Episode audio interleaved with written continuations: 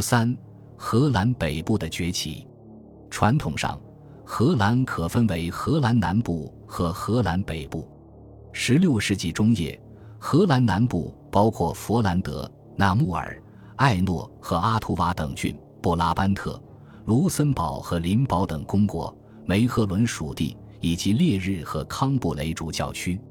荷兰北部包括荷兰、西兰、弗里西亚、乌德勒支、格罗宁根、海尔德兰、德伦特和上艾瑟尔等省。从十一到十五世纪，荷兰南部处于空前的经济和城市发展的前沿。荷兰南部成为欧洲主要发展中心之一，仅次于意大利。在十三和十四世纪。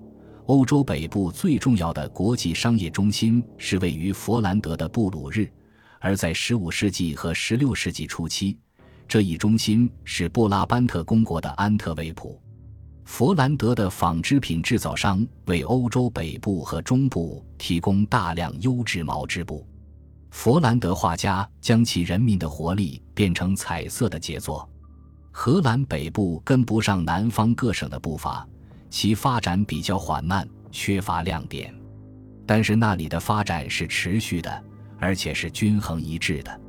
这种发展的基础主要是农业和畜牧业，以及其他两个与航海相关的部门——渔业和与波罗的海地区的贸易。在中世纪，荷兰北部各个城镇都加入了汉萨同盟。从15世纪初开始，随着其实力和商业野心的增长。汉萨同盟竭力阻止这些城镇进入波罗的海。荷兰退出汉萨同盟，经过一场艰难的斗争，成功的使波罗的海对其船只开放。波罗的海始终是荷兰北部对外贸易的最重要的区域，即使在几个世纪后，联省共和国与美洲和远东成功开展贸易活动。但其与波罗的海地区的贸易依然至关重要，以至于它一向被称为贸易之母。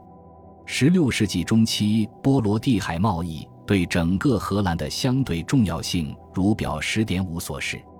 起初，与波罗的海的贸易主要是出口非大宗的高单位价值商品，如从西向东的盐、纺织品、香料和葡萄酒，还有从东向西的毛棘、蜡。蜂蜜和草碱，船只绕过日德兰半岛航行并不常见。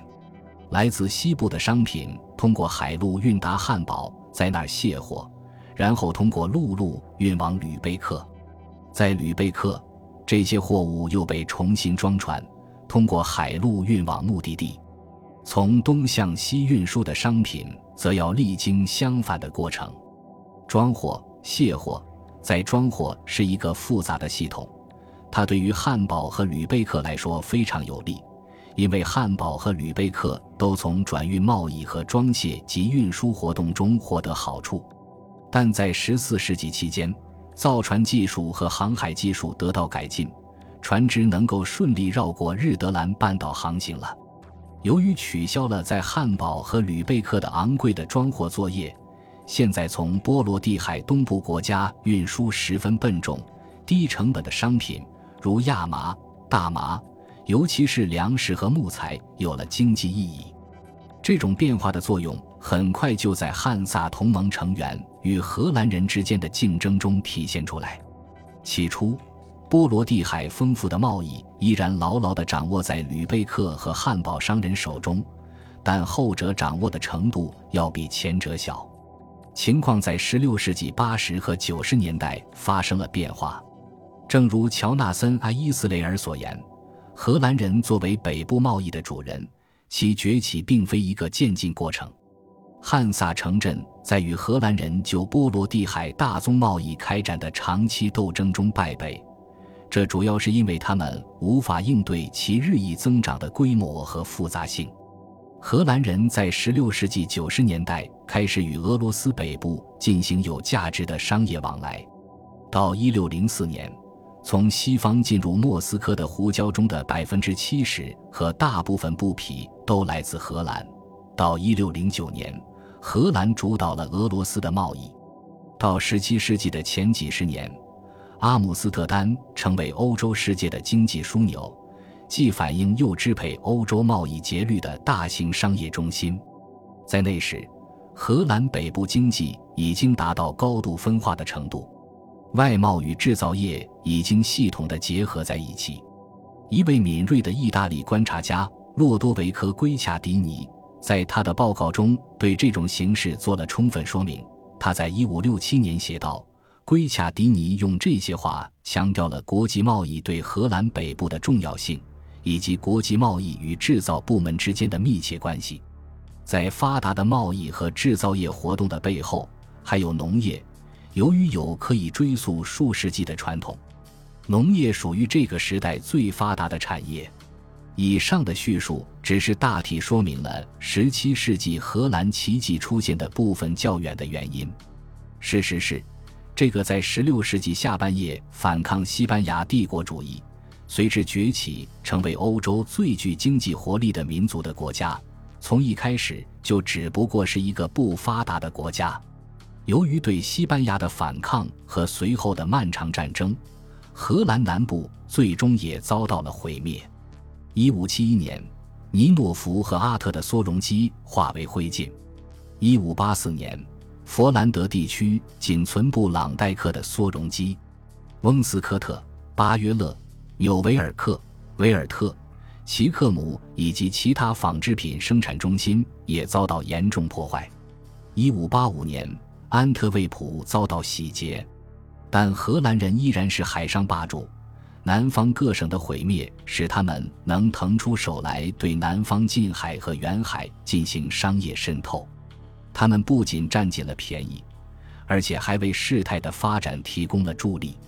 由于南部低地国家现在处于西班牙的统治之下，战争还在继续。荷兰人封锁了南部港口，使出浑身解数拖延南方各省的恢复。在一六零九年和平协定签署之后，北方联省宣告成立，获得了政治独立和宗教自由。一个更加令人诧异的事实是，这个新国家比以往任何时候都更具活力。实际上，它是欧洲最具活力、最发达和最有竞争力的经济体。尽管反对西班牙的战争进行了四十年，尽管实际上这个国家自然资源贫乏。一六一一年，即战争结束刚刚过去两年，威尼斯大使福斯卡里尼从伦敦发来报道。在几年之后的1618年，另一位威尼斯外交家形容阿姆斯特丹具有威尼斯繁荣昌盛时期的形象。查尔斯·威尔逊力图解释这种奇迹，他强调古老的勃艮第传统的重要性。换言之，如前所述，这个在与西班牙的斗争中奋起反抗、战斗了四十年并以胜利告终的国家，并不是一个不发达的国家。而是一个具有古老传统的先进和文明的国家。查尔斯·威尔逊从政治和军事方面对奇迹的论述是一种重要的补充，可以从经济方面加以复述。西班牙的狂热和偏狭给荷兰南部带来的最具破坏性的打击，也许不是财富和物质资本的毁灭，而是人力资本的外流。西班牙无意中使其敌人拥有了世间最宝贵的资本。来自南方省份的逃亡者，在整个北欧被称为瓦隆人，无处不在。英国、德国、瑞典，但多数在荷兰北部，这是自然而然的。他们当中有工匠、水手、商人、金融家和专业人士，他们为其所选择的国家带来了工艺、商业技能、企业家精神，往往还有现金。